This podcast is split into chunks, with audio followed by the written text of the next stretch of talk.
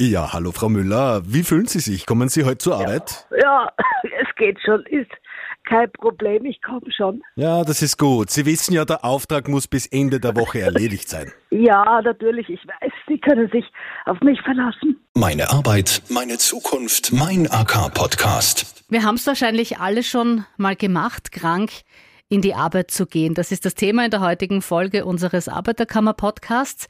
Ich bin Christiane Stöckler und spreche zu dem Thema heute mit Margit Schuss. Margit, Sie sind Expertin in der Abteilung Arbeitnehmerschutz. Ja, hallo. Und Christoph Schriebel, Sie sind Arbeitsrechtsexperte in der Arbeiterkammer. Ja, hallo, auch von meiner Seite. Ja, ganz genau.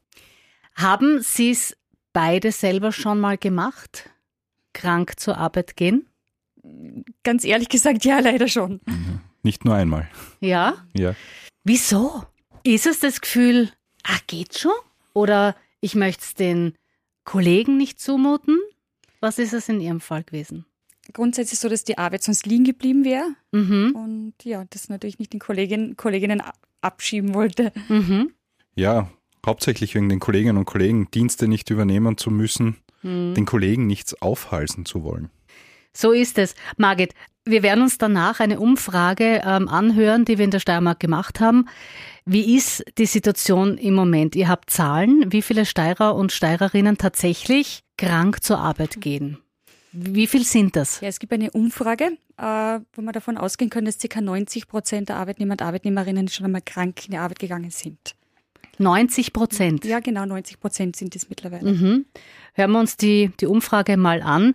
Äh, was sind so die Gründe, wieso die Steirer und Steirerinnen krank in die Arbeit gehen? Ja, weil man nicht wegen jeden Blödsinn daheim bleibt. Äh, ja, schon, weil man sich denkt, dass man schon schaut, wenn es irgendwie geht, dass man arbeiten gehen kann. Also in vielen Fällen ja, weil man natürlich Angst um seinen Arbeitsplatz hat.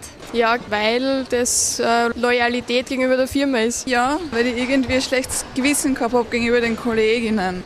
Deckt sich das so mit, mit euren Erfahrungswerten, wie sie so von den Arbeitnehmern und Arbeitnehmerinnen mitbekommt? Ja, auf jeden Fall. Also das sind genauso auch diese Gründe, die wir in unseren Beratungen bearbeiten, hören und, und auch bei den, bei den Workshops oder bei unseren Seminaren. Mhm. Wir sind da beim Thema Workshops, äh, Seminare.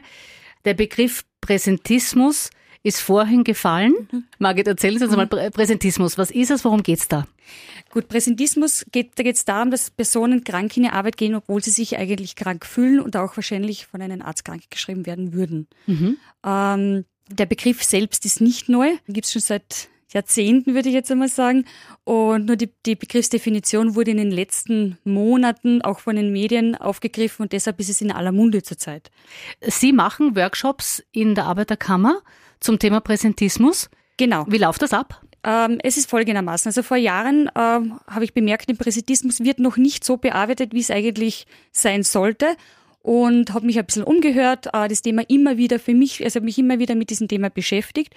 Und betreiben tut's fast jeder, wie wir jetzt auch mittlerweile durch die Studie wissen. Äh, aber es war noch nicht so in den Köpfen von den Arbeitnehmern, Arbeitnehmerinnen beziehungsweise Führungskräften. Mhm. Daraufhin habe ich mir gedacht, da mache ich einmal einen Seminar oder einen Vortrag. Habe vor Jahren diesen Vortrag kreiert und ja, habe dann gleich am Anfang gemerkt, boah, das, ist, kommt, das Interesse ist da sehr groß und sehr hoch und es ist auch ein gewisses brennendes Thema unter den Arbeitnehmern und Arbeitnehmerinnen, vor allem die Gründe, warum sie es tun müssen, unter Anführungszeichen. Jetzt mittlerweile, wie gesagt, haben wir eben diese, diese Workshops für, für die Betriebsräte, Betriebsrätinnen, Arbeitnehmerinnen, Interessierte, Präventivfachkräfte, auch die Personen, die für das betriebliche Gesundheitsmanagement zuständig sind. Und ja, ich werde auch direkt in die Unternehmen gerufen mittlerweile, was ganz Neues seit heuer. Und, und einfach, weil da merkt man einfach, das Thema ist wirklich Thema und wird auch mittlerweile bearbeitet, beziehungsweise geht es ja auch darum, um wie man präventiv eingreifen kann. Äh, Margit, wie, wie kann man äh, präventiv arbeiten oder reagieren? Mhm. Also es benötigt einmal Unternehmenskultur der Achtsamkeit im Unternehmen. Dann für mich ganz entscheidend sind auch innerbetriebliche Präventivmaßnahmen, die gesetzt werden müssen. Oder eine klare Vertretungsregelung, die muss gegeben sein. Ähm, ein vorbildhaftes Führungsverhalten natürlich auch, das ist und äh, gesundheitsfördernde Arbeitsbedingungen sollen geschaffen werden. Oder der Aufbau der betrieblichen Gesundheitsförderung ist auch ein wichtiger Aspekt in diesem Bereich. Und äh, ja, einfach ein verantwortungsvoller Umgang mit der Thematik, sensibilisieren und Bewusstsein schaffen im Unternehmen. Christoph, jetzt mal zu Ihnen zur rechtlichen Seite. Ab wann muss ich mich denn überhaupt krank melden und ab wann brauche ich dann eine ärztliche Krankenstandsbestätigung? Krank melden muss ich mich unmittelbar ab Eintritt des Krankenstandes, also ab dem Zeitpunkt, wo ich der Arbeit fernbleiben würde. Eine Krankenstandsbestätigung brauche ich tatsächlich erst dann, wenn mich der Arbeitgeber dezidiert dazu auffordert, eine vorzulegen. Auch wenn in vielen Dienstverträgen und Arbeitsverträgen festgelegt ist, dass die schon am ersten, zweiten oder dritten Tag vonstatten gehen muss. Heißt das dann, das ist rechtswidrig oder was? Also nur weil es im Vertrag drinnen Nein, steht? rechtswidrig ist es grundsätzlich nicht. Ja, es mhm. kann im Vertrag drinnen stehen. Äh, der oberste Gerichtshof sagt allerdings, der Arbeitgeber muss auf den Einzelfall bezogen immer auffordern. Eine pauschale Geltendmachung oder Aufforderung des Arbeitgebers über den Dienstvertrag reicht nicht aus. Mhm. Okay, also das heißt so ein bisschen Migräne, ich habe zwei Tage Migräne, bleibt zu Hause. Genau. So ist es. Ich bleibe zwei Tage zu Hause, setze den Arbeitgeber in Kenntnis. Ich rufe ihn beispielsweise ein, an. Das kann ganz formfrei sein.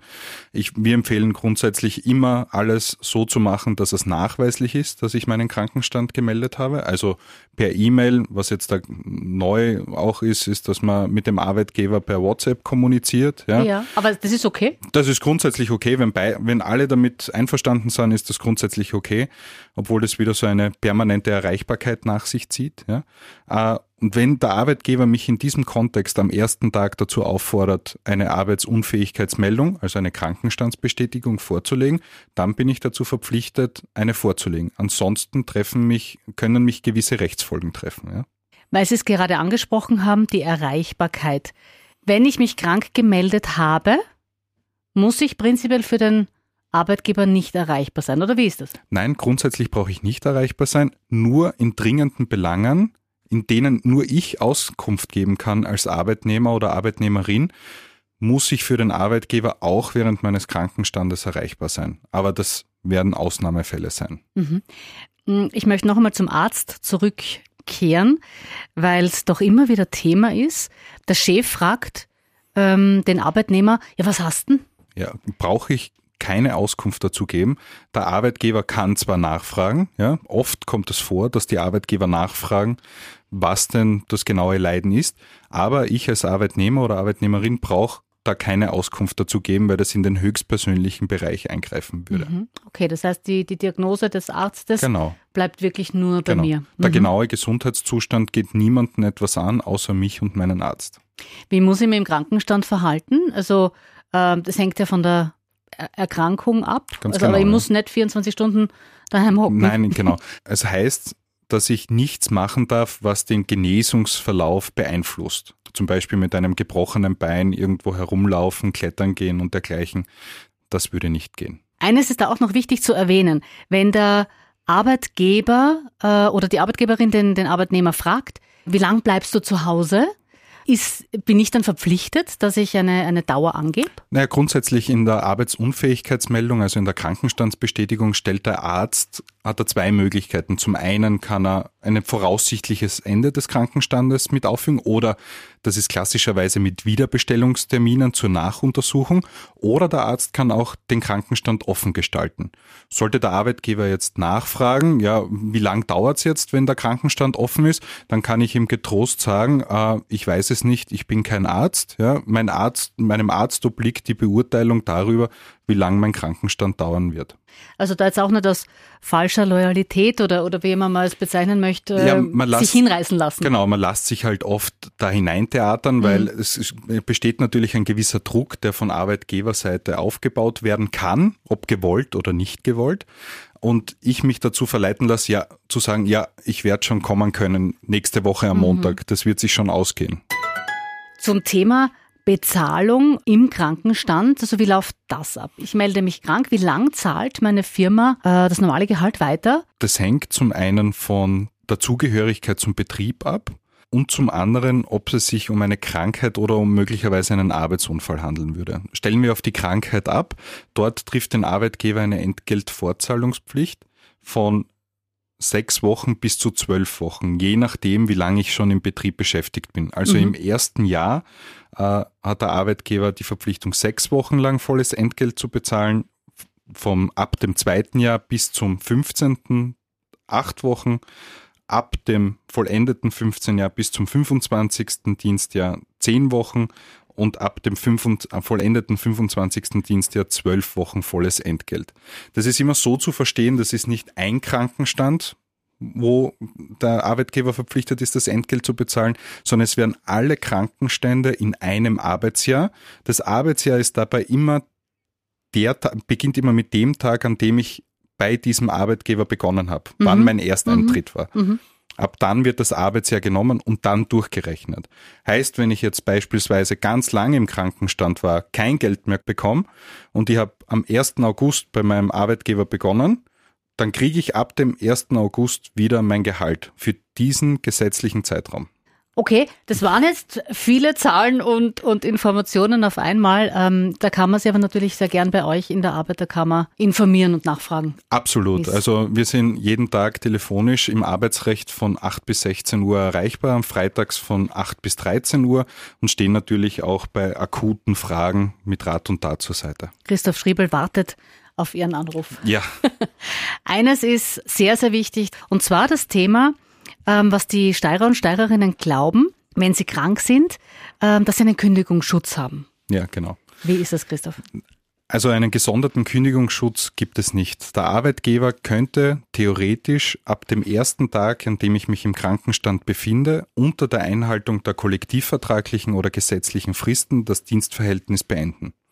Ihn trifft aber dennoch die Verpflichtung, das Entgelt bis zum Ende des Krankenstandes, unter den Zeiträumen, die ich vorher genannt habe, weiter zu bezahlen. Und hier stellt sie ja schon von der Arbeiterkammer oder von Seiten der Arbeiterkammer Forderungen, ähm, um die Arbeitnehmer und Arbeitnehmerinnen zu schützen. Ganz genau. Also unsere Forderung ist an die, an die Bundesregierung, hier eine Gesetzesänderung zu inizi initiieren. Und zwar, dass sollte der Arbeitgeber tatsächlich aus dem Grund des Krankenstandes das Dienstverhältnis beenden, dass es dafür ein extra Anfechtungstatbestand ins Gesetz hinzugefügt wird, so dass sich der Dienstnehmer die Möglichkeit hat, sich gegen den Arbeitgeber zu wehren. Wie oft kommt das vor? Das sind eigentlich Fälle, die wir täglich in der Beratung so haben, ja, dass, dass Kündigungen ausgesprochen werden im Krankenstand. Es gibt natürlich Einzelfälle, schwarze Schafe, da werden die Dienstnehmer, Dienstnehmerinnen informiert, nachdem sie den Krankenstand gemeldet haben. Ja, sie wären schon abgemeldet quasi mit dem Tag davor, bevor der Krankenstand eingetreten ist, weil es hat für den Dienstgeber folgenden Effekt. Die österreichische Gesundheitskasse, die das ja überprüft, ob der Arbeitgeber eine Entgeltvorzahlungsverpflichtung hat, kommt dann drauf, der Arbeitgeber braucht nicht bezahlen, ja, weil er es schon vordatiert hat, die Abmeldung. Darauf habe ich als Arbeitnehmer ja keinen Einfluss. Und so ein Fall landet zu 90 Prozent vor Gericht, weil wir dann die Entgeltvorzahlung einklagen müssen. Margit, äh, jetzt muss man mal sagen, dass dieses Krankarbeiten gehen ja nicht nur für einen selber schlecht ist, sondern letztendlich auch für den Arbeitgeber, weil ich verschlepp Krankheiten, steck andere an. Genau. Präsentismus also ist ja für die Person selbst, aber auch für andere eben, weil die Ansteckungsgefahr sehr hoch ist, beziehungsweise ähm, die Produktivität äh, auch verringert ist natürlich oder die Leistungsfähigkeit der Mitarbeiter, Mitarbeiterinnen und die Fehlerhäufigkeit dadurch auch steigt. Ein Thema ist ja auch noch spannend. Ähm, wir sind alle durch Corona ein bisschen gebeutelt äh, worden. Eines ist schon positiv. Viele machen zu Hause jetzt auch vermehrt Homeoffice. Mhm. Und jetzt kommt aber wieder das Negative. Manchmal auch krank. Genau. Der steigende Präsentismus durch mobiles Arbeiten, auch jetzt mittlerweile Workahomeismus genannt. Also ein Abkommling Wie? von Präsentismus, Workahomeismus. Mhm, okay. Hör jetzt zum ersten Mal. okay. Ja, also in Homeoffice ist die Schwelle einfach viel kleiner geworden, äh, doch zu arbeiten. Man kann sagen, okay, ich bin krank, aber mir kurz zum Telefon setzen oder ein Zoom-Call, Teams-Call kann ich doch durchführen oder etwas schreiben, durchlesen. Ja, einfach so Arbeiten, die man halt von zu Hause dann trotzdem machen kann. Diese Schwelle ist viel geringer geworden mittlerweile. Mhm. Und das ist auch der Steig, also äh, bemerkbar, dass die Häufigkeit von Präsentismus dadurch viel höher ist. Habt ihr da ähm, Arbeitnehmer und Arbeitnehmerinnen, die sich an euch wenden, äh, Christoph, von die Arbeiterkammer und sagen, hey, ich bin krank, äh, bin im Homeoffice und mein Chef äh, nervt mir die ganze Zeit oder will halt, dass ich arbeite? Natürlich, ja. Hauptsächlich während der Corona-Zeit, wo Homeoffice an der Tagesordnung gestanden ist, das öffentliche Leben quasi stillgestanden ist. Da war es ein ganz ein großes Thema. Mittlerweile hat sich aus unserer, aus der arbeitsrechtlichen Beratungspraxis von den täglichen Anrufen vereinzelt nur mehr ergeben, dass Homeoffice ein großes Thema ist, weil sich dieses Thema zwischen Arbeitgeber und Arbeitnehmer oft schon eingespielt hat. Jetzt da ganz unabhängig natürlich davon, ob ich jetzt da krank zu Hause arbeite oder nicht, was sicher noch viel häufiger vorkommen wird als in Präsenz im Betrieb. Margit, was, was ist jetzt noch zu tun, um da entgegenzusteuern, dass einfach weniger Menschen krank in die Arbeit gehen? Ja, also grundsätzlich geht man davon aus, dass diese fünf goldenen Regeln, Strategien bei Präsentismus zu, äh, zu sehen. Also erstens einmal ist es wichtig, wer sich krank fühlt, darf und soll ohne schlechtes Gewissen zu Hause bleiben. Dann wichtig ist auch, dass Führungskräfte mit einem guten Beispiel vorangehen. Dass der, die Führungskraft auch krank zu Hause bleibt wenn und sich nicht Arzt, reinschleppt. Wenn der Arzt ihn krank schreibt, dann ja. schon. Beziehungsweise, dass Dauerpräsenz nicht besonders lobenswert honoriert wird. Ja. Also man sagt, okay, wow, du bist zu brav. Das äh, ist schon ein Thema, oder? Ja, auf jeden Fall. Dass der Chef sagt so, hey, nehmt euch ein Beispiel, der oder die zeigt Einsatz. Genau, das Engagement. Mhm. Ja. Sehr gutes Engagement, ja. genau. Mhm. Es mhm. kommt auch vor bei Arbeitnehmern, die sagen, ich war jetzt drei Jahre ja. quasi nicht im Krankenstand. Mhm. Ja. Genau, genau. So als Vorwurf gegenüber vielleicht anderen Arbeitnehmern zu sagen, ich bin immer fit, ich weiß nicht, was du machst. Oder mhm. besonders stolz zu sein, ich habe mich nie krank gemeldet. Mhm. Sehen wir auch eine sehr große Schwierigkeit bzw. Problematik an. Ja. Ähm, was auch wichtig ist für die Führungskräfte, ist, dass es wirklich ein definierter, strukturierter Vertretungsplan vorhanden ist. Was heißt das? Dass Personen wissen, wenn ich krank bin und nicht da bin, wer meine Vertretung übernimmt, wer dafür zuständig ist ähm, und dass ich kein schlechtes, dass die Personen kein schlechtes Gewissen haben müssen, wenn sie zu Hause sind.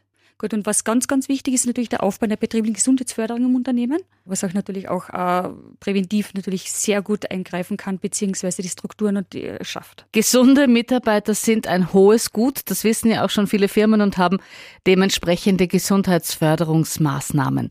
Trotzdem, wenn es mal der Fall sein sollte und Sie Fragen haben, dann einfach an die Arbeiterkammer wenden. Der Kontakt ist in den Show Notes. Auch Margit von Ihnen packe ich die Kontaktdaten dazu, weil jeder kann sich immer immer gern bei Ihnen melden. Genau, was mir persönlich sehr, sehr wichtig ist, was ich immer wieder höre, darf ich da noch einmal anrufen, kann ich noch einmal anrufen. Mir ist es wichtig, dass die Personen, die das jetzt betrifft, lieber einmal mehr und lieber öfters anrufen, um sich Tipps zu holen, wie kann ich in dieser Situation reagieren, wenn ich, wenn es soweit ist, als dann in der Situation nicht zu wissen, welche Möglichkeiten sie haben und dann krank in die Arbeit gehen.